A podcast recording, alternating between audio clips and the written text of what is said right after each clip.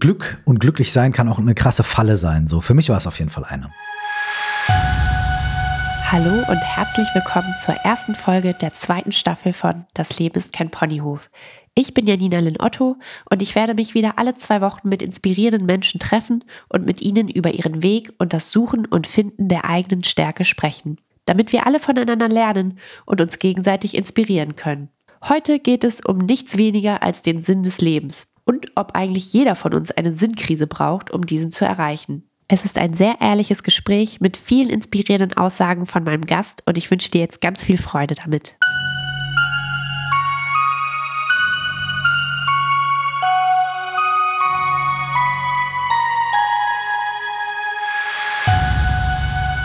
Mein heutiger Gast ist Rapper, Coach, Podcaster, Buddhist und dabei in allem ziemlich erfolgreich.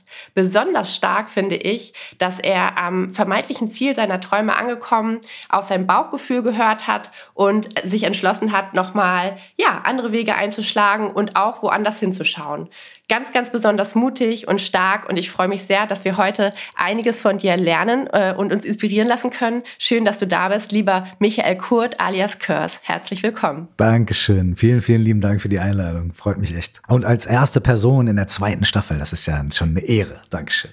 ja, du musstest es sein, auf jeden Fall. Ähm, lieber Mike, du hast ja das geschafft, wovon viele träumen, aber was vielen im Leben verwehrt bleibt. Erfolg als Musiker.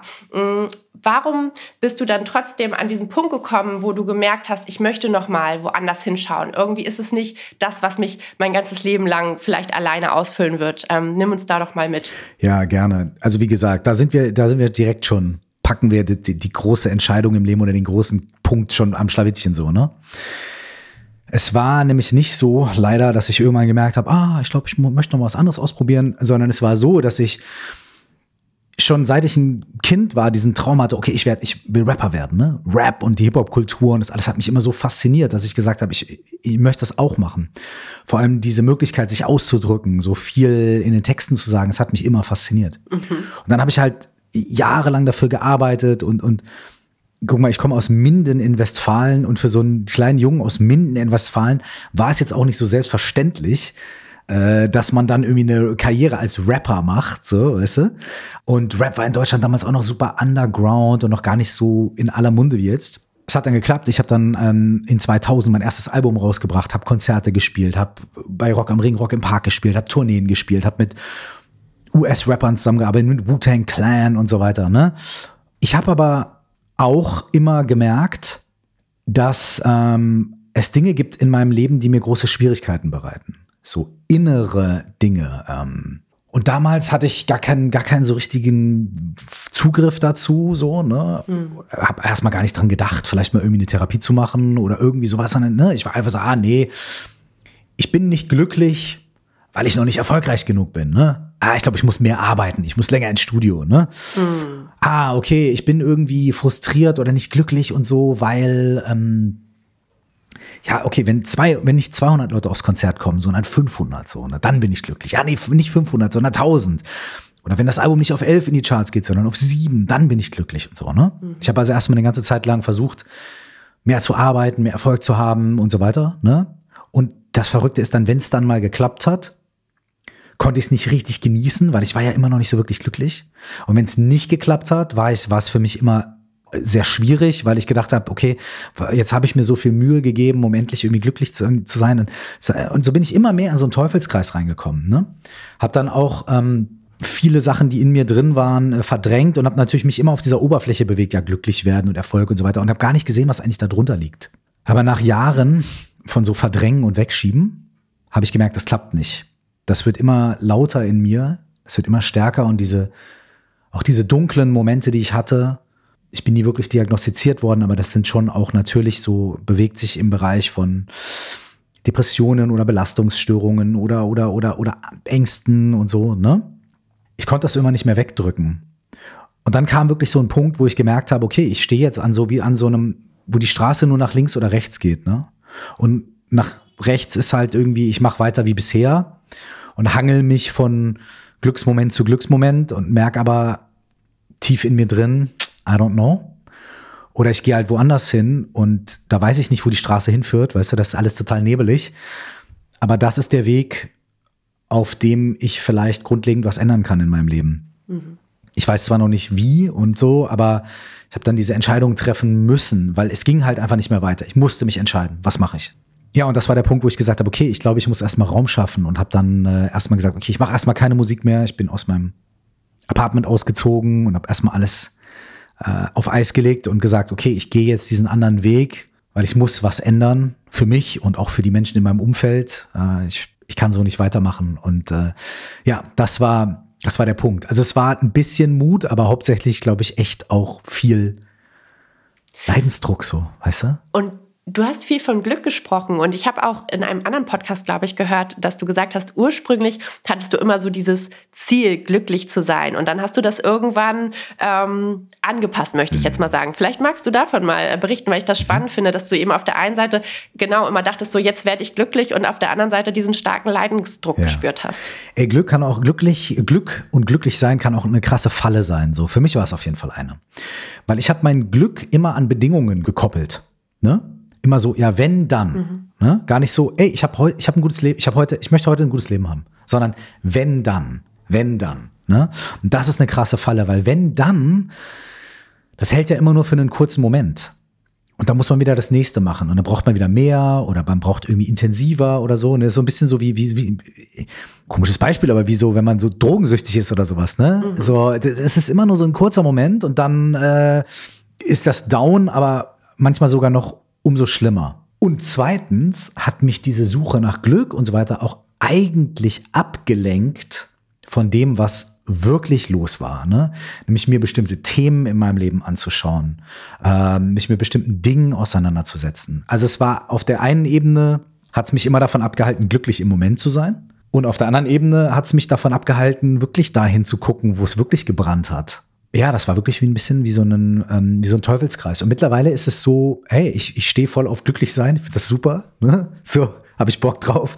Aber glücklich zu sein ist für mich nicht mehr so geknüpft daran, Ziele zu erreichen oder ja, so vermeintliche Meilensteine zu, zu catchen, sondern glücklich sein ist für mich viel mehr, wie ist mein Grundzustand im Leben, weißt du? Ja. Und das ist jetzt auch mal unabhängig von Ziel erreichen. Und kann ich auch irgendwie zufrieden sein oder ausgeglichen sein oder kann ich ruhiger durchs Leben gehen ähm, mit, mit, Freude und mit Humor und, und, so weiter und trotzdem noch coole Sachen machen und Ziele erreichen. Das ist ja auch super, ne? Ja. Aber ich habe mein Glücklichsein oder meine Zufriedenheit oder was auch immer abgekoppelt davon und es bedeutet für mich auch gar nicht mehr, mich immer gut zu fühlen. Ich muss mich nicht immer gut fühlen, weil es geht gar nicht im Leben. Absolut. Sondern vielleicht liegt es ein bisschen viel mehr daran, wie das Leben halt so spielt mit Höhen und Tiefen. So ein Grundgefühl von irgendwie Lebensfreude und Lebensbejahen und Abenteuerlust und Humor einfach irgendwie zu haben, mhm. auch wenn es mal kacke läuft so.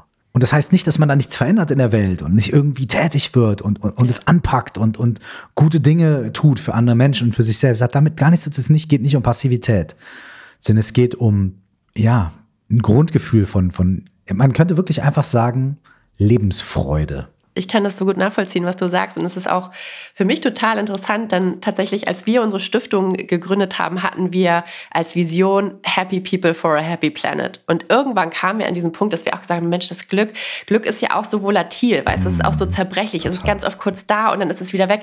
Ist das wirklich das erklärte Ziel? Wollen wir nicht eigentlich eher, wir wollen, wir wünschen uns doch bewusste Menschen, genau das, was du sagst, Menschen, die lebensbejahend sind, die sich ihrer Eigenverantwortung bewusst sind, die sich, ja, dem, dem, was das Leben uns eben bringt, auch stellen. Und ähm, deswegen sind wir quasi auch dahin gekommen und äh, total schön, wie du das gerade beschrieben hast. Vielen Dank dafür. Was Interessant, das finde ich total interessant, dass ihr ja. auch diesen, diesen Gedanken und dass ihr dann auch, ne, klar, weil das ist erstmal so, yes, das wollen wir, weil das ist positiv, das ist schön, ne, freudvoll. Dann ist die Welt gut, ne? genau.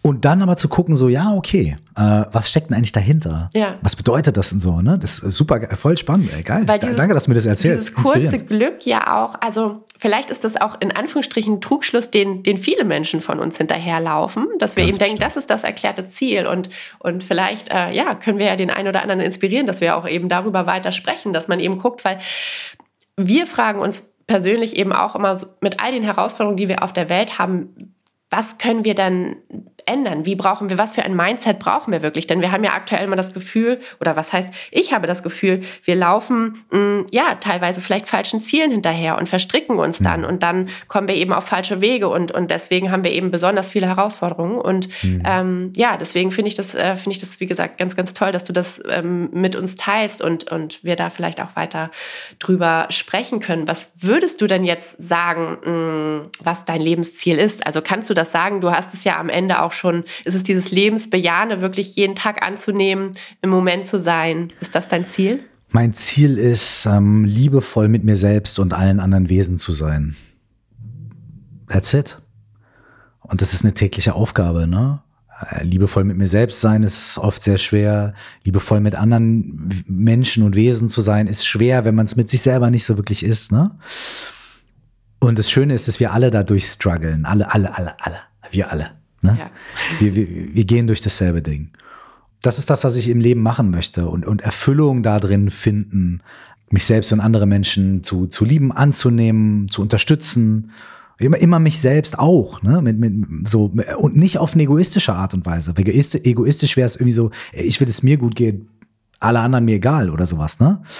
Danach zu gucken. Aber es ist tatsächlich auch es ist was Subtiles, was mein Leben so durchdringt. Und es ist nicht was, wo ich jetzt jeden Morgen aufstehe, in den Spiegel gucke und mir dreimal vormanifestiere, jetzt, ja, heute bist du lieb zu dir selbst und zu allen. Obwohl es auch voll schön wäre, jetzt wo ich das gerade so lächerlich sage, wie geil wäre das eigentlich, wenn ich das morgens machen würde. Wäre auch schön, ne? Ja. Aber, ähm, und was eben auch was ich viel mehr habe und was ich in den letzten 15 Jahren, seit ich so ne, diesen Bruch hatte und mich dann viel mehr auch in diese andere Richtung bewegt habe und halt irgendwie Ausbildungen gemacht habe und Retreats gemacht habe und, und mich selber geguckt habe, was ich viel mehr ge gesehen und gelernt habe, ist wirklich immer wieder zurückzukommen auf dieses Level von dieser geteilten Menschlichkeit, die wir alle haben, diese geteilte Verletzbarkeit und, und die geteilte, dieses geteilte, die geteilte Ebene von wir möchten alle geliebt werden, wir möchten alle Schmerz vermeiden, wir möchten alle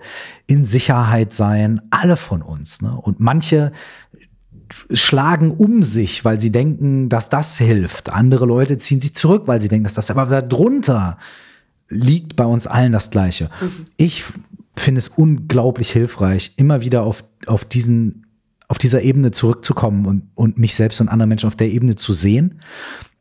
Wiederum, was nicht heißt, dass ich das Verhalten von mir selbst oder anderen Menschen immer sanktionieren muss und sagen muss, ach, ich kann machen, was ich will, weil ach, eigentlich will ich ja nur geliebt werden. Ne? Es muss natürlich auch auf einer anderen Ebene stattfinden, aber trotzdem nicht nur auf der Ebene von Kontrolle und Social Change und persönliche Optimierung und so weiter zu sein, nicht nur dort zu sein, sondern immer wieder auch auf die tiefere Ebene runterzukommen und da auch zu checken, hey, was ist denn hier eigentlich los? Geht's mir hier, geht's uns hier gut? Sind wir, sind wir hier, sind wir hier gut aufgestellt? Und das bedeutet für mich wahre Nachhaltigkeit übrigens auch. Wirklich immer wieder tiefer zu gucken unter die Oberfläche und zu sagen, wie sieht's denn eigentlich hier aus? Ist der Boden gut bestellt? Nicht nur gibt's irgendwie eine schöne Aubergine, ne, oder irgendwie einen schönen Kirschbaum, sondern wie, wie ist der Boden? Ne? Ist es da, ist da alles okay? Ist auch noch für die nächste Generation der Boden gut und ne? So, das ist mir voll wichtig. Absolut. Das ist, das ist total schön, was du sagst. Ähm, auch da wieder eine schöne Verbindung zu unserer Stiftung, weil wir haben unsere Stiftung ja äh, Holistic Foundation genannt, weil wir auch gesagt haben, wir möchten die Dinge ganzheitlich betrachten. Wir mhm. glauben eben auch, wir Menschen sind ja auch viel mehr als ja das, was, was ich zum Beispiel jetzt bei dir sehe oder was du bei mir siehst. Ähm, ne? Wir sind äh, die Umwelt, wir sind äh, das Lernen, wir sind das Innere, das Äußere. Es gibt einfach so viele Bereiche.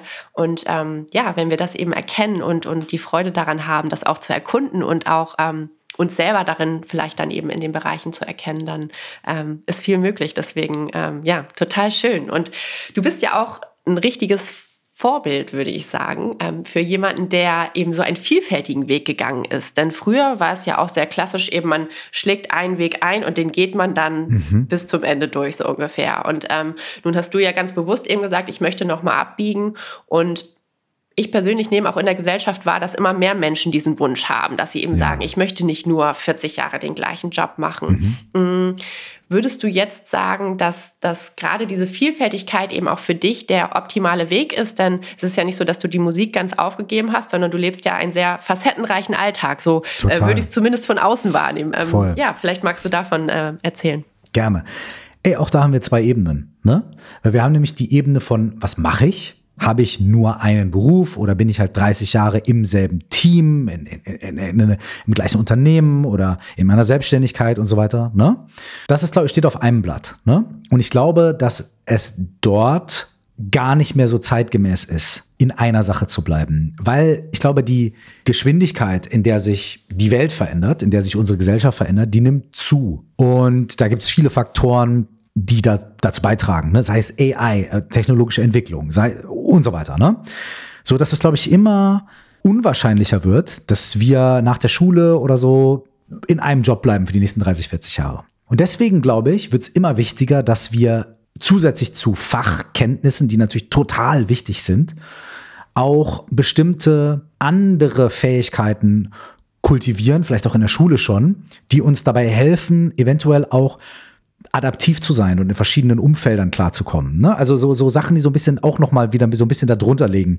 Dass man jetzt meinetwegen sagt, okay, ich mache eine Tischlerlehre, ich kann einen guten Tisch bauen, ne? aber ich kann auch andere Sachen bauen. Und ich habe ein grundsätzliches Verständnis von Materialien und davon, ne, so. Und dann kann ich vielleicht nachher auch, selbst wenn ich nicht in der Tischlerwerkstatt arbeite, wenn ich in einem anderen Kontext bin, kann ich meine Skills und meine Fähigkeiten dort auch adaptiv mit einbringen. Ich glaube, das wird immer wichtiger.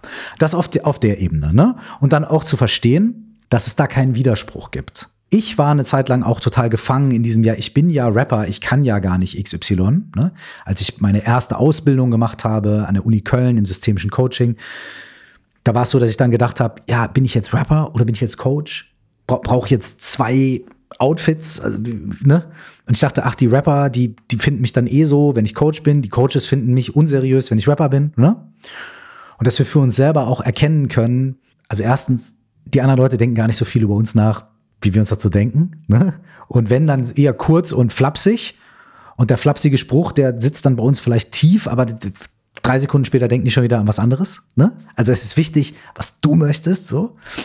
Und als zweites auch zu sagen, äh, ich bin ein komplexes Wesen, ich bin ein komplexer Mensch und ich habe viele Facetten und Aspekte und ich möchte die alle leben und ausdrücken, weil ich, weil ich ein erfülltes Leben haben will. So. Und da sind wir dann eigentlich bei der zweiten Ebene. Und die zweite Ebene ist die, nicht nur auf so einer Ebene, was mache ich im Leben, sondern auch auf der Ebene, wie bin ich eigentlich? Wer bin ich eigentlich? Da wird es, äh, ist es mindestens genauso wichtig, also ganz bestimmt sogar noch wichtiger, auch da zu sagen, ja, ich habe bestimmte Dinge vielleicht mitbekommen in meiner Kindheit, in meiner Jugend, so bestimmte Werte oder bestimmte Ideen und aber auch da, hey, vielleicht gibt es Teile in mir, die ich immer unterdrücken musste um geliebt zu werden oder um in der Familie klarzukommen. Ne? Vielleicht gibt es manche Glaubenssätze, die habe ich mir antrainiert, weil ich irgendwie überleben wollte oder weil ich irgendwie gar nicht so dramatisch, weil ich irgendwie gut dastehen wollte oder weil ich halt mich in der Familie durchsetze oder whatever. Und dass wir auch da sagen, hey, ich bin ein wahnsinnig komplexes Wesen und ich darf auch mich selbst hinterfragen. Ne? Und ich darf auch gucken, warum bin ich so, wie ich bin? Und stimmt das wirklich? Und fühle ich mich damit wirklich wohl oder stecke ich mich selber auch in so Schubladen, in die ich gar nicht wirklich reinpasse? Und es ist auch der zweite Aspekt davon wahnsinnig wichtig zu sagen, gut, ich bin halt nicht nur der Rapper mit allem Positiven und Negativen, was dazugehört, sondern ich bin auch viele andere Dinge und das darf ich auch machen. Und dafür muss ich diesen inneren Raum ja erstmal haben, zu gucken, was will ich, was möchte ich eigentlich, was ist mir wichtig als Mensch und lebe ich wirklich, also tut mir das wirklich gut, wie ich lebe. Und auch da ist es äh, so wichtig, da wirklich zu gucken. Und es ist so schön, was du sagst. Ich meine, wie wunderbar wäre es, wenn wir uns alle, selber und anderen, diesen Freiraum geben würden, dass wir unseren Facettenreichtum wirklich leben können. Absolut. Und das natürlich im besten Falle, ohne uns gegenseitig zu bewerten. Es ist vielleicht eine Zielvorstellung, die man nie zu 100 Prozent erreicht, aber ich glaube auch, dass gerade diese, ja, diese alten Muster, diese alten Schubladen, in die wir uns dann eben auch gerne selber stecken, weil wir eben denken, ich habe eine bestimmte Art und Weise, wie ich auftreten muss oder ein Stil und den muss ich dann eben auch, ähm, ja, dem muss ich gerecht werden. Mhm. Was denken die anderen Leute so mhm. äh, sonst, was wir, dass wir da rauskommen? Mm, das ist was, was ich auch ähm, selber bei mir ehrlicherweise wahrnehme, wo ich auch mal so denke, gerade sich selber ja, auch durch das, was man anzieht, was man, wie man sich mhm. kleidet, auszudrücken, mm, ist doch eine, eigentlich eines der großen Freiheiten und, und Schönheiten, die wir haben im Leben. Und wenn man eben mal Lust hat, einen Tag komplett in Glitzer und Pink zu gehen, dann ist das wunderbar, eben sowohl natürlich als Frau als auch als Mann. Und wenn man ähm, ja einen anderen Tag eben in einem Anzug äh, äh, zur Arbeit gehen möchte, dann ist es auch wunderbar. Und trotzdem, ähm, ja, ist es natürlich so, dass wir noch nicht dort sind, dass, ähm, dass eben, ich sag mal so, dass man in beiden, äh, in beiden Dresses gleich äh, aufgenommen wird, in den meisten Fällen. Voll. Und, und, und, und, und, und ich spiele das mal nochmal weiter so, ne? Wenn wir Menschen sehen, die jeden Tag im grauen Anzug irgendwo hinlaufen, hey, dann haben wir auch unsere Vorurteile. Absolut. Ne? Und, und, und wer weiß, vielleicht ist die Person innen drin unfassbar bunt und trägt den grauen Anzug, weil, weil sie Bock drauf hat, ne? Oder umgekehrt. Dann sehen wir, ey, ey die konservativsten, spießigsten, vorurteilsbehaftetsten Ekelpakete können sich auch ein Tütükleidchen anziehen und irgendwie äh, mit Glitzer durch die Gegend hüpfen aus irgendeinem Grund und nachher innerlich, aber trotzdem, also auch da ist es wieder so, ne? Hey, äh, wir, wir haben da alle unsere Vorurteile und die Menschen, die, die wir anschauen, wissen wir überhaupt nicht, was dahinter steckt. Und, und mein, mein, mein Vorschlag ist, auch damit irgendwie ein bisschen bewusst zu sein, dass wir eben nicht sagen, okay, ich darf gar keine Vorurteile mehr haben, weil da setzen wir uns wieder unter Druck und da setzen wir, machen wir uns wieder irgendwas, wo wir dann ständig scheitern und wieder denken, ich bin noch nicht gut genug. Und dann versucht man die Vorurteile zu überspielen und dann muss man wieder einen Teil von sich unterdrücken. Dann fangen wir mit demselben Scheiß von vorne an, weißt du? Ja. Ey, vielleicht ist es doch auch sehr heilsam zu sagen, ey, weißt du was? Obwohl ich mich selber gar nicht so sehen will, ich würde mich gerne selber so als Mensch, ganz offenen Menschen sehen. Ich habe auch Vorurteile. Vielleicht nicht so wie mein Nachbar, der hat andere Vorurteile, die habe ich nicht, aber ich habe auch, auch Vorurteile. Und das gehört auch zu mir. Und ich nehme das jetzt mal an und ich gucke mir das an und ich gucke mir auch an, was steckt denn eigentlich dahinter? Warum habe ich denn diese Vorurteile? Und warum kann ich die nicht zugeben? Und schon allein dadurch, dass man das macht, hat man wieder ein bisschen mehr von sich selbst irgendwie angenommen, akzeptiert. Unsere Vorurteile haben uns dann auch nicht mehr so krass in der Mangel, wenn wir, wenn wir sie mal anerkennen und sie uns angucken, weil dann können wir nämlich nächstes Mal, wenn das Vorurteil kommt, sagen, ey, Moment, dich kenne ich, mein Freund. Ich weiß, dass ich dieses Vorurteil habe, ich weiß, dass es aber Bullshit ist, und jetzt kann ich mich wirklich locker machen. Also ich glaube, dass so dieses Aufmerksamkeit bekommen für, für, für das, was wir sind, auch die Sachen, die wir uns nicht so gerne angucken wollen, ist echt total wichtig. Und wir sind alle perfekt. Perfekt und perfekt. Keiner von uns ist perfekt in Details. Absolut. Aber wir sind alle perfekt. So wie wir sind. Wir sind alle die ganze Welt ist perfekt. Alles, alles ist perfekt. So. Und dann kommen wir und machen es uns unglaublich schwer mit allem. Das, ah, das geht nicht. Ich muss so da, da, da und so weiter und so fort. Ne? Und ey, warum nicht beides? Warum nicht sagen, ich habe mal so einen ganz schönen Spruch gehört, so abschließend vielleicht zu dem Thema, der hat so ein, so ein, so ein, so ein buddhistischer Meditationslehrer, hat er irgendwie vor, vor seinen Schülerinnen und Schülern gesessen so, ne? Und dann ging es irgendwie um, um Meditation und, und wie, wie können wir uns als Menschen verändern und so weiter. Und er hat gesagt, eins will ich euch sagen, ihr seid alle perfekt, genauso wie ihr seid. Und ihr könnt alle hier und da ein bisschen Verbesserung, Veränderung gebrauchen. das fand ich echt schön. Sehr schön. Finde ich gut, finde ich wunderbar. Vielen Dank fürs Teilen. Das, das nehmen wir uns alle auf jeden Fall mit. Nun haben wir ja viel ja, über, über Zufriedenheit, uns annehmen, andere annehmen gesprochen. Kannst du sagen, auf einer Skala von 1 bis 10, wenn 10 wirklich super zufrieden ist, ähm, wo siehst du dich und was kann man überhaupt als Mensch erreichen? Ich meine, du hast dich ja auch viel mit dem Buddhismus, mit Annehmen äh, auseinandergesetzt. Ähm, es würde mich sehr interessieren, was du da denkst. Äh, das ist bei mir in Phasen. Weil wenn ich, wenn ich es, wenn ich in einer Phase bin, in der ich so dieses große Ganze und das Kleine alles zusammen sehe und diese und irgendwie so eine Verbindung dazu habe, zu diesem, ey, alles ist perfekt, ja, bin ich auch einer 12 von 10. Ich weiß aber dann auch immer, und das ist auch gar nicht negatives Denken, sondern es ist liebevolles Denken. Ich weiß in dem Moment dann, Brudi, das wird auch vorbeigehen. Und, und, und das ist dann nicht, dass ich dann schon anfange, schlechte Laune zu kriegen oder sowas, weißt du, so wie am letzten Tag vom Urlaub oder sowas, weißt du, so, sondern das ist dann so, dass ich sage, hey, mein Freund, wenn es in ein paar Tagen nicht mehr so ist, take it easy. Es ist okay. So, du musst nicht immer in diesem tollen Zollstand sein und so weiter. Also, das hilft mir wahnsinnig, eben an den Tagen, an denen es mir schwer fällt und in den Phasen meines Lebens, in denen ich echt das Gefühl habe, ich weiß nicht weiter und es geht nicht vorwärts. Und diese Phasen dauern manchmal sechs Monate oder acht Monate. Manchmal dauern sie sechs Minuten. Ne? Ich habe Phasen in meinem Leben, da habe ich über Monate das Gefühl, ey, ist, nichts bewegt sich. Ne?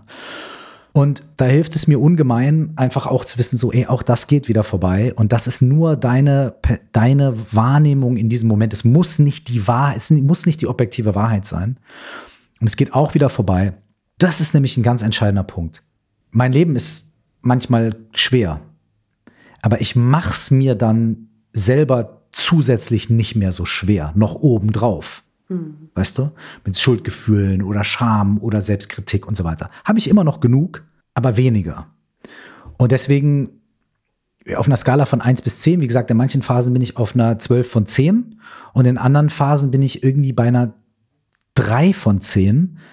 Aber die 12 von 10 oder die 10 von 10 ist auch gleichzeitig noch da. Immer als, als Möglichkeit, immer als, siehste, ne, es geht auch anders. Und das hilft mir. Und dann bin ich ruckzuck auch schon wieder bei einer 4. Ne? Also diese Perspektive, die, die hilft mir sehr. Das lässt sich sehr gut nachvollziehen, finde ich. Vielen Dank fürs ehrliche Teilen, denn wahrscheinlich geht es uns allen irgendwie so. Ich würde total gerne, damit ich und äh, die Zuhörer dich noch besser kennenlernen, dir ein paar kurze Fragen stellen. Mhm. Ähm, vielleicht magst du uns sagen, was deine drei wichtigsten Eigenschaften mhm. sind, die dir helfen, deinen Weg zu gehen. Neugierde, ein weiches Herz und ich glaube gleich auf, auf Platz drei sind zwei Sachen gleich auf, nämlich Biss und ein Blick fürs Große. Weißt du? Bis ganz im ganz Kleinen, also das ganz Kleine, so dieses Vertrauen darin zu haben, wenn alle Stricke reißen, dann habe ich die Tools, um durchzukommen. Mhm. Also so, wenn, wenn, wenn die Welt untergeht, ich, irgendwas werde ich schon machen können. Aber gleichzeitig auch dieses ganz große, dieses so, hey, es setzt es in die große Perspektive. Ja, ich glaube, das waren jetzt vier, ich habe gecheatet, aber okay. Das ist vollkommen in Ordnung. Wir wollen ja aus dem Schubladendenken rauskommen. Ähm, und was würdest du sagen, wovor hast du am meisten Angst? Ich habe am, hab am, am meisten Angst davor, dass, dass ich schon verkackt habe. Weißt du, dass, dass, dass, dass schon, dass ich irgendwie manche Fehler gemacht habe oder sowas und dadurch jetzt schon verkackt habe und es einfach nie wieder, also, ne, so, ich bin abgeschrieben. Ne? Das ist so mein größter, mein, das ist aber auch meine größter innerer Kritiker so, der, der mir halt sagt so, ja, du, äh, du hast eh schon, bei dir ist eh schon, das Thema ist eh durch, ne? So, ja, du, du, aus dir wird nie mehr was, so, ne? Du bist äh, hoffnungslos, ne? Aber ich, ich kann das einschätzen, ne? Also früher hat mich das, früher hat mich das kaputt gemacht. Und heute ist es so, äh, ah, es ist nicht nice, aber ich, ich weiß schon, dass das auch nicht die Wahrheit ist und ich weiß schon, dass das auch nur so ein Teil ist. Ne? Aber davor habe ich am meisten, und auf so einer ganz oberflächlichen Ebene, glaube ich, habe ich einfach tatsächlich am meisten Angst davor, dass jemand aus meiner Familie oder ich irgendwie so also ganz böse krank wird hm. und dass man, also ich habe keine Angst vor dem, vor dem Tod, behaupte ich, weiß ich nicht, wenn es soweit ist, keine Ahnung, werden wir sehen. Also ich hab, beschäftige mich mit dem Tod nicht mit Angst, mhm.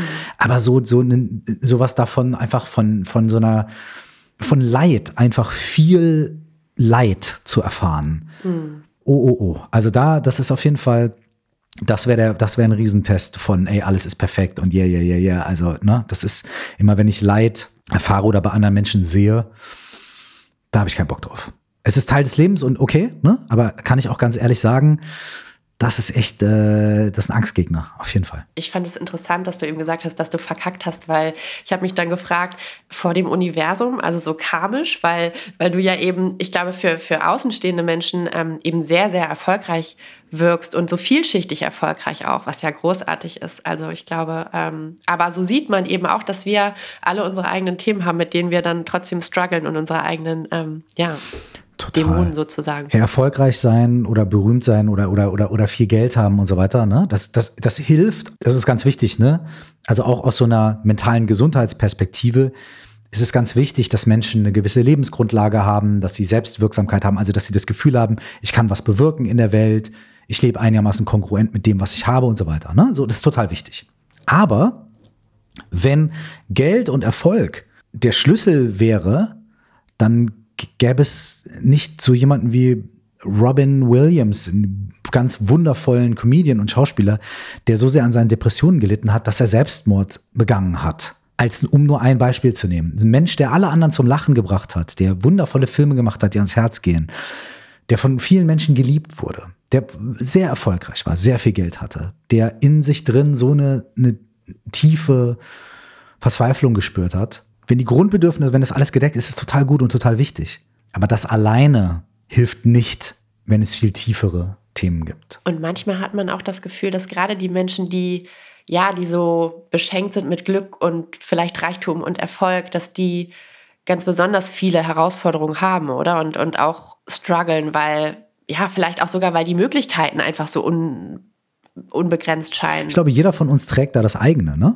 Und das, und der, und, und wenn jemand äh, ganz viel Geld hat, dann struggelt er halt nicht damit, wie er Brötchen auf den Tisch bekommt. Und das, und das ist schon äh, eine Riesennummer.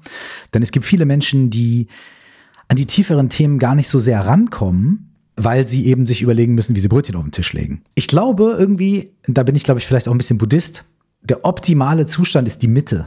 Ne? Der optimale Zustand ist zu sagen, pass auf, ich habe weder nach links, ich habe weder nach oben noch nach unten zu viele Probleme. Also mal so existenzielle Probleme. Und ich befinde mich irgendwo in der Mitte und diese existenziellen Sachen, die bei mir stattfinden, die sind nie so 100% hoch oder 100% runter, sondern die pendeln so in der Mitte. Okay, und dann haben wir, glaube ich, ein bisschen mehr, mehr Raum. Aber hey, da gibt es ein paar Menschen, bei denen ist es so. Die können sie sehr, sehr glücklich schätzen auf der Ebene und andere Menschen haben andere Herausforderungen. Aber ey, wir alle sind, wir alle sind hier und wir geben unser Bestes, hoffentlich. Und wenn wir alle die Mitte anstreben, dann wäre, glaube ich, viel gewonnen. Ja, sehr wahr zumindest mal so ein bisschen ein Gleichgewicht. Ne? Ist ja auch cool, wenn Leute ganz unterschiedlich sind und, und, und Leute ganz andere Sachen machen und, und manche Menschen haben das und manche Menschen haben das und ist doch auch wundervoll. So, ne? Aber ja. ich glaube, am, am, einfachsten ist es, wenn, wenn, wenn, wenn man so gewisse Balance im Leben irgendwie herstellen kann, so gut es geht, in, in Phasen. Ich würde dir gerne noch ein paar Fragen stellen und wenn du magst, beantworte sie einfach mit der einen oder der anderen Sache. Okay, gerne. Ähm, würdest du sagen, du bist eher ein Träumer oder ein Realist? Oh, das ist ganz hart weil beides, da, weil beides davon so krass in meinem Herz steckt. Aber okay, Träumer. Träumer. Und Langschläfer oder Frühaufsteher? Mm, als Kind war ich immer Frühaufsteher. Kaum war ich Teenager, Langschläfer. Ich habe bis jetzt. Aber ich glaube, ich komme gerade in die nächste Phase meines Lebens und werde wieder so ein bisschen so ein Frühaufsteher. Ey, das ist mir, ich, keine Ahnung. Ich glaube, meine, meine, meine biologische Uhr stellt sich gerade um, glaube ich. Ich werde wieder vorstellen. Ich liebe das ja. Ich finde so morgens mit dem Sonnenaufgang, der ist jetzt natürlich später als im Sommer, aber ähm, dann irgendwie aufzustehen, ich finde, das hat so einen ganz besonderen Zauber. Mm. Also, ja. Oh, ich finde es auch magisch. Ich finde es auch wunderschön, aber es steht im Kontrast dazu, dass meine Kreativität meistens nachts aufwacht. Ich, ich kann vor 15 Uhr, 16 Uhr gehe ich gar nicht irgendwie ins Studio, weil ich weiß, da passiert nichts. Und meistens erst, wenn es dunkel ist. Und weißt du, die ganze Stadt schläft oder geht langsam fährt alles runter, weniger Menschen auf der Straße, weniger Autos, alles runter. Mhm. Dann geht auf einmal mein Geist auf. Mhm. Und dann habe ich geht es bei mir nicht mehr so sehr um To-Do-Listen und E-Mails und so weiter, sondern dann dann kommt die Kreativität. Und da bin ich dann oft so lange nachts wach, dass ich, wenn ich dann morgens mit dem Sonnenaufgang aufstehen würde, dann würde ich nur anderthalb Stunden schlafen und dann wäre ich nach ein paar Tagen ganz schön am, am Ende. Ja, ja, kann ich nachvollziehen. Und äh, spontan oder voll durchgeplant? Boah, das ist so krass. Ich habe auch beides, aber ich würde sagen, eher spontan. Und Herdentier oder Einzelgänger? Ah, das sind die miesen Dinger. Auch beides, aber eher Einzelgänger. Eher Einzelgänger. Was steht dann noch auf deiner Bucketlist? Was willst du unbedingt noch mal gemacht haben? Ey, meine Bucketlist ist ultimativ lang. Ganz ehrlich, ich liebe die Welt und ich liebe es zu reisen und ich liebe Menschen und ich liebe Erfahrungen und Essen und so weiter. Ne? Also meine Bucketlist ist lang, aber so ein paar Top-Dinger sind äh, zum Beispiel, ähm, ich würde mal gerne eine, eine etwas längere Zeit auf, auf den Hawaii-Inseln verbringen. Ich würde gerne mal Nordlichter sehen. Das äh, habe ich bisher noch nicht geschafft. Mhm. Ich würde sehr gerne fließend Französisch lernen. oh. Und ich, ich, ich, ich möchte einfach äh, gern nie aufhören zu, zu lernen. So, Weißt du, meine, meine Bucketlist ist eigentlich so, bis ich irgendwann, äh, in den USA sagt man so, to kick the bucket, also bei uns ist so Löffel abgeben. Also mein, meine Bucketlist, bis ich die Bucket kicke, ist eigentlich lernen, wachsen, erfahren und einfach machen, weil so sein. Gibt es noch viel, viel ja. zu erleben. Aber Hawaii wäre schön und Nordlichter wäre auch schön. Ja. Hawaii, oh ja, ich war auch noch nie auf Hawaii und ich glaube, die Energie und die Natur ist einfach unfassbar. Also ich war nur kurz dort, ne, aber es war beide Male so, was ist hier los? Ja, wundervoll, ja. Was würdest du sagen, ist die wichtigste Eigenschaft, die schönste an uns Menschen? Liebe. Liebe ist vielleicht eben so abgegriffen, ne? aber, aber unsere Fähigkeit zu lieben, und in Liebe steckt ja viel drin, in Liebe steckt Fürsorge, Mitgefühl, Vertrauen, Zärtlichkeit, Verständnis, Offenheit, Leidenschaft, auch Neugierde auf andere Menschen. Wenn ich dich liebe, bin ich auch neugierig auf dich. Sanftmut, aber auch Feuer und Flamme und all diese Sachen stecken in, in, in, in Liebe irgendwie drin. Das, ja, das ist unsere schönste Eigenschaft. Hm. Sehr schön. Und was würdest du sagen, ist die schlimmste? Ignoranz. Weil in Ignoranz, finde ich, steckt alles andere drin. Hass ist gar nicht so schlimm, wenn wir uns bewusst sind, ey, ich habe Hass in mir und der kontrolliert mich manchmal. Sobald ich mir dieser Sachen bewusst werde, kann ich was damit machen. Und Ignoranz hält alles, hält alles unten. Ignoranz ist das Gegenteil von Wachsein und Aufmerksamkeit. Ne? Alles, was ich sehe, wenn ich aufmerksam bin, kann ich, kann ich mit Sachen arbeiten. Aber so Ignoranz bedeutet, dass ich mir und den Menschen um mich herum gar nicht die Möglichkeit gebe, irgendwie mich mit Sachen zu beschäftigen. Also das würde ich sagen, ist, ist unsere, äh, unsere schlechteste Eigenschaft. Und magst du uns sagen, wer oder was dich am meisten geprägt hat in deinem Leben? Naja, ganz offensichtlich bestimmt meine Eltern. so für zum Besseren oder zum Schlechteren, weißt du? Ähm, und dann Rapmusik also ich sage immer, Rapmusik ist wie mein drittes Elternteil. Weißt du, Mama, Papa, Rapmusik. So hat mich auch unglaublich geprägt. Und dann gibt es so ein paar Personen in meinem Leben, die mich wahnsinnig geprägt und inspiriert haben. Und ach, und ganz ehrlich, lass uns doch beim Klischee bleiben. Mein Sohn. Hm. Also, mein Sohn hat mich, hat mein Leben umgekrempelt.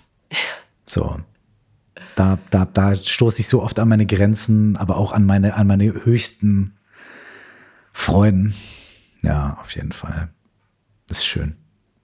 Ja, das kann wahrscheinlich jeder, der Kinder hat, sehr gut nachvollziehen. Und ich finde es auch so faszinierend, wie, wie verletzlich man einfach wird, mhm. wenn, man, wenn man ein Kind bekommt. Also das ist, ist ja, finde ich unbeschreiblich und auch wie, wie sehr einem die Kinder dann eben vor Augen, die eigenen Schwächen auch vor Augen führen, die man mhm. sonst teilweise ähm, mit Ignoranz ganz mhm. gut ähm, überstehen kann, würde ich sagen. Aber wenn, wenn dir dein Kind dann vor mhm. Augen führt, wo du deine Schwächen hast, dann ist oh, das ja. schon sehr schmerzhaft. Und ähm, also für mich auf jeden Fall, dass ich auch mal merke, so, okay, also jetzt, jetzt muss ich wirklich ja, ran, das, das geht so nicht weiter. Ey, aber es ist wie, wie, wie, ein, wie, wie, wie, wie, die, wie ein guter Guru, sage ich jetzt mal so, ne? Der hält dir auch den Spiegel vor. So, ne? Oder die, ne? Gibt ja auch weibliche Gurus, ganz viele.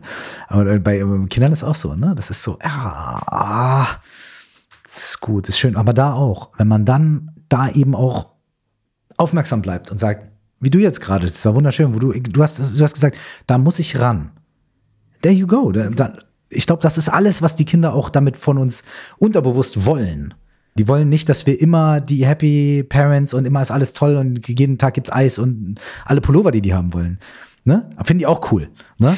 Aber finde ich auch cool. Aber nehmen die, kein Problem.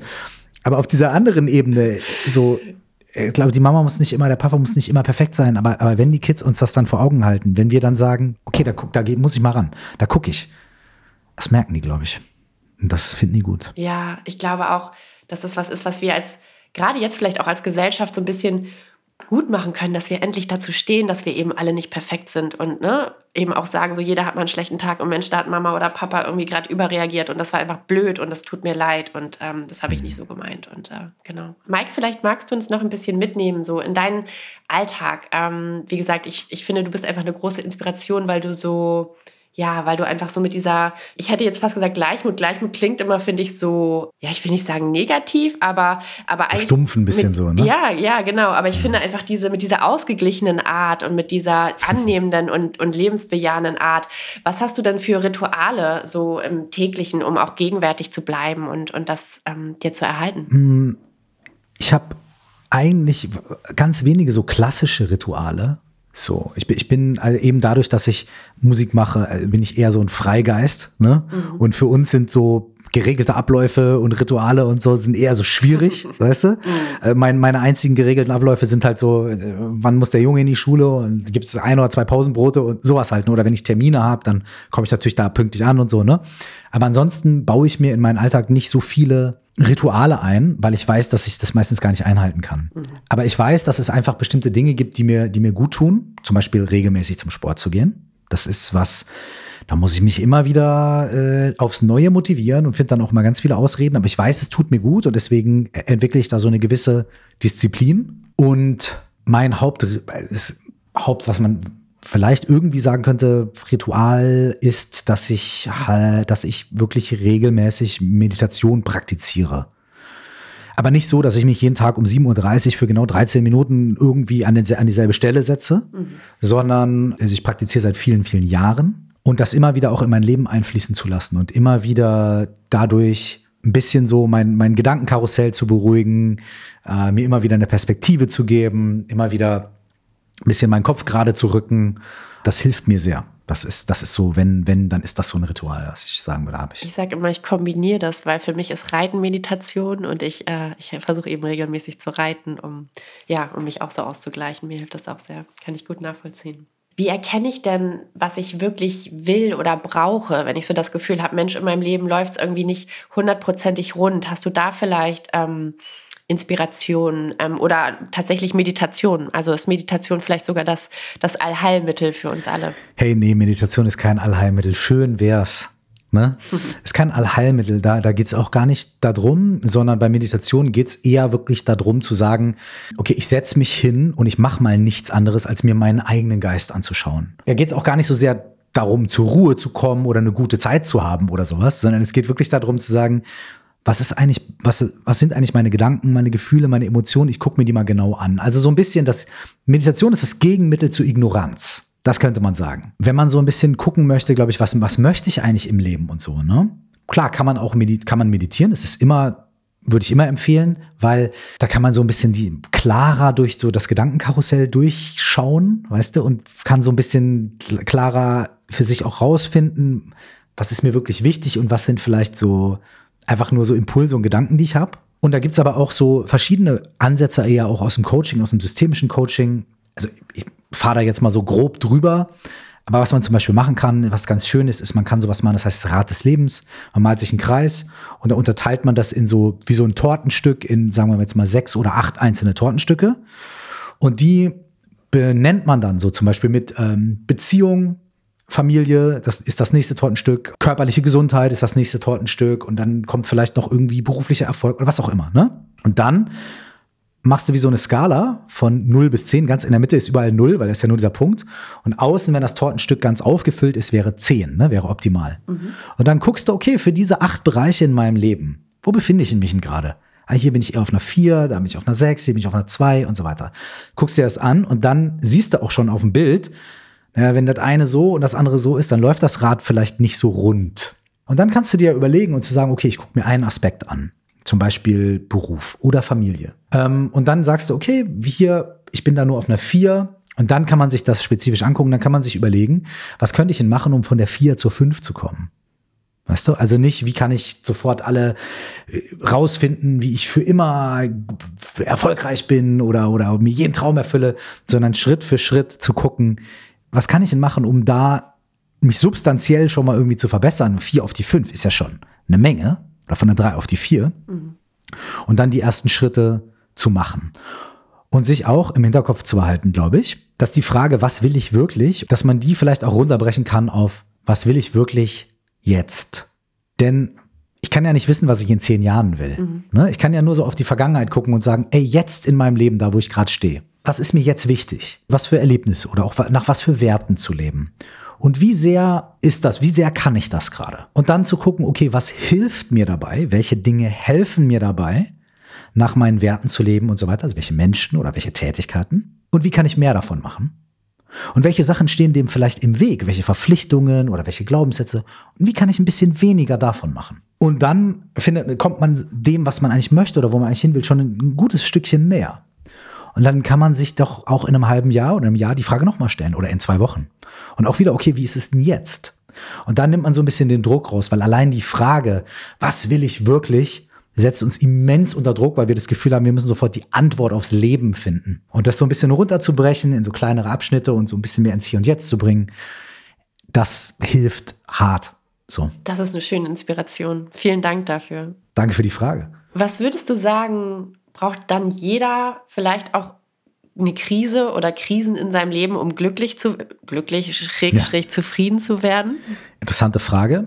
Brauchen nein. Aber die meisten von uns sind schwer von KP, inklusive mir. Ich bin besonders schwer von KP.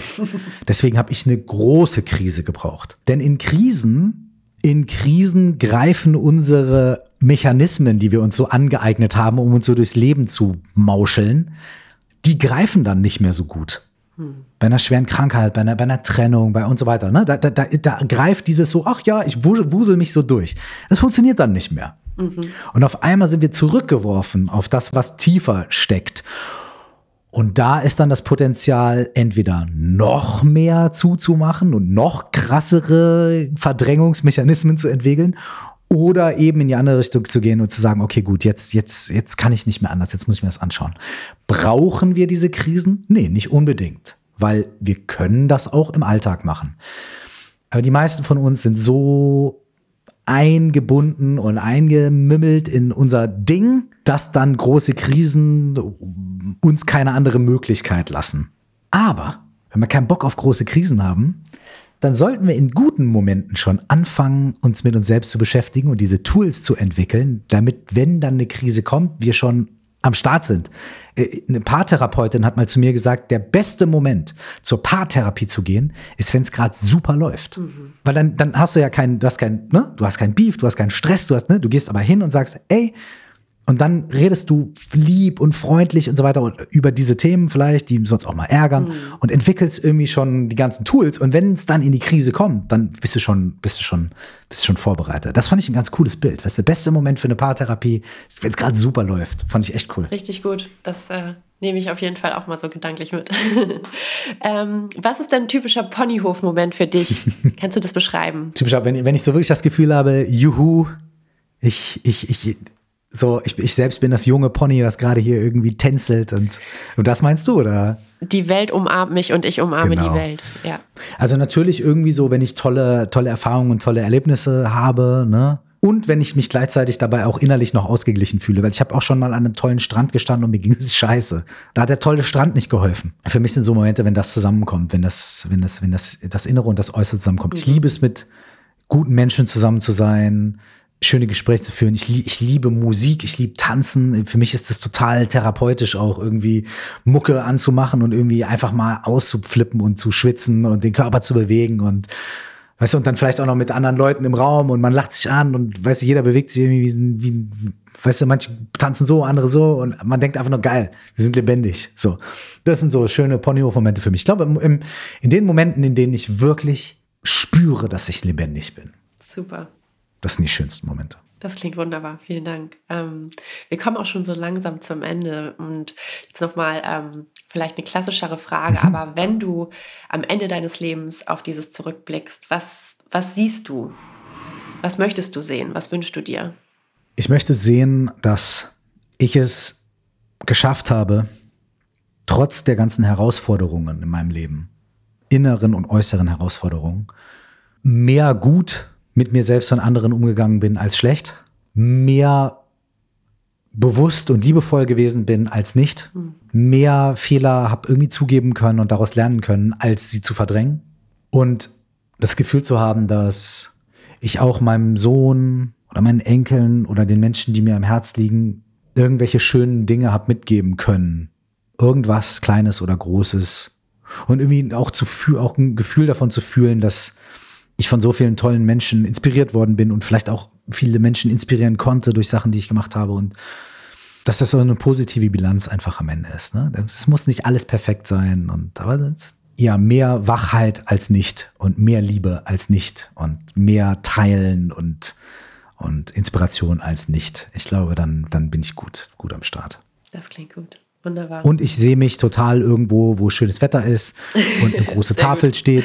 Ja, wirklich. Also ich sehe, ich habe so ein Bild, ich sitze irgendwo, ich sage jetzt mal, auf, auf einem bequemen Stuhl, da ist ein großer Tisch Olivenbäume sind im Garten, ich habe vielleicht einen schönen Blick, irgendwie die, die Berge runter oder so, bin in der Nähe vom Meer.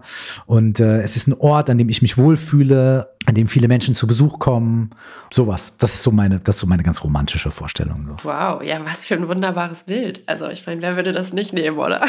ganz ehrlich.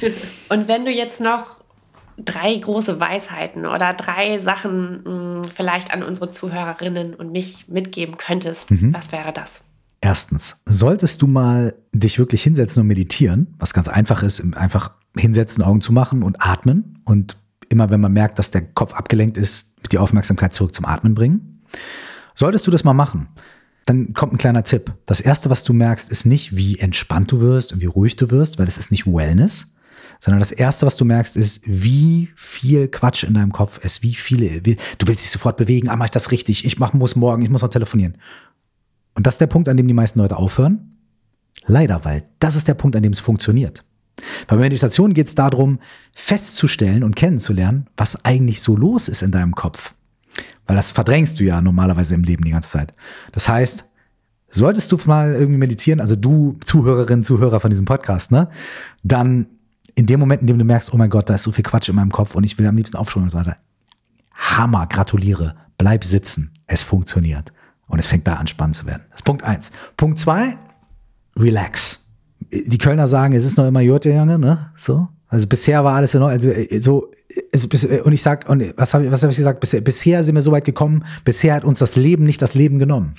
Also bisher sind wir immer noch hier. Und kümmere dich um deine Sachen und versuch Dinge gut zu machen, gib dein Bestes und relax.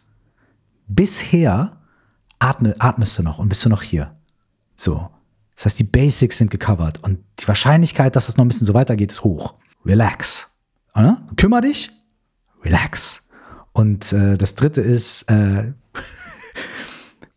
mir hat mal jemand gesagt, geh zum Paartherapeuten, wenn es am schönsten ist. Also warte nicht, und das ist mir ganz wichtig. Also alle Menschen, die jetzt zuhören, ne? Es gibt Menschen, die, die, die lieben dich. Deine Kinder lieben dich, die, die verlassen sich auf dich, die brauchen dich, deine Freunde, deine Familie. Du bist, du bist ein wertvoller Mensch. Warte nicht, bis du irgendwie umkippst oder bis es gar nicht mehr geht, bis du anfängst, dich um dich selbst zu kümmern und zu schauen, was du brauchst und was dir gut tut. Denn das ist nicht egoistisch. Es wäre egoistisch zu sagen, naja, ich beiß so lange die Zähne zusammen und dann irgendwann umzufallen. Denn dann haben die Menschen, die dich lieben und die dich brauchen, die haben dich dann nicht mehr. Wenn du wirklich auch für andere da sein möchtest, musst du auch für dich selbst da sein. Und deswegen, ey, warte nicht. Wirklich, tu uns allen den Gefallen. Wir brauchen dich. Wow. Vielen Dank, Mike. Was für eine fantastische Vielfalt und äh, vielen, vielen Dank für deine tollen Erfahrungen und, und Infos und Weisheiten und alles, was du mit uns geteilt hast. Ich äh, fand, da war wirklich so unglaublich viel dabei und zum Thema andere Menschen ähm, inspirieren und bewegen. Ich äh, glaube, da bist du auf jeden Fall auf einem fantastischen Weg. Ich kann nur jedem empfehlen. Ich ähm, habe natürlich auch angefangen, deinen Podcast zu hören, bevor äh, wir dieses Gespräch hier gemacht haben. Und ähm, es ist wirklich, ich finde es ganz, ganz bewundernswert, wie ja, wie du ähm, so viele wichtige Dinge mit Menschen teilst. Und äh, danke dir einfach sehr für deinen Weg und dass du uns daran teilhaben lässt. Hey, ganz, ganz, ganz vielen lieben Dank für die lieben Worte und für die Einladung. Und äh, jetzt äh, sind wir ja hier und jetzt kannst du nicht Nein sagen, aber vielleicht darf ich dich auch äh, zurück einladen in meinen Podcast. Es gibt da auch ganz viele äh, super schöne Dinge, die du machst und auch die du gesagt hast, wo ich total gerne noch nachhaken muss. Und äh, ja, also wenn du Lust hast, würde ich dich sehr gerne einladen zu mir. Es wäre mir, es mir eine große Ehre, lieber Mike. Ich komme unbedingt. Ich hätte auch noch 100.000 Fragen mehr, aber ähm, die Zeit ist um, Jawohl. sozusagen. Genau, wir, ähm, es muss ja nicht das letzte Gespräch gewesen sein. Ich freue mich sehr. Vielen Dank nochmal für deine Zeit. Ich wünsche dir erstmal alles erdenklich Liebe, gute, viel Gesundheit und ähm, bis bald einmal. Dankeschön. Alles Liebe. Bis bald.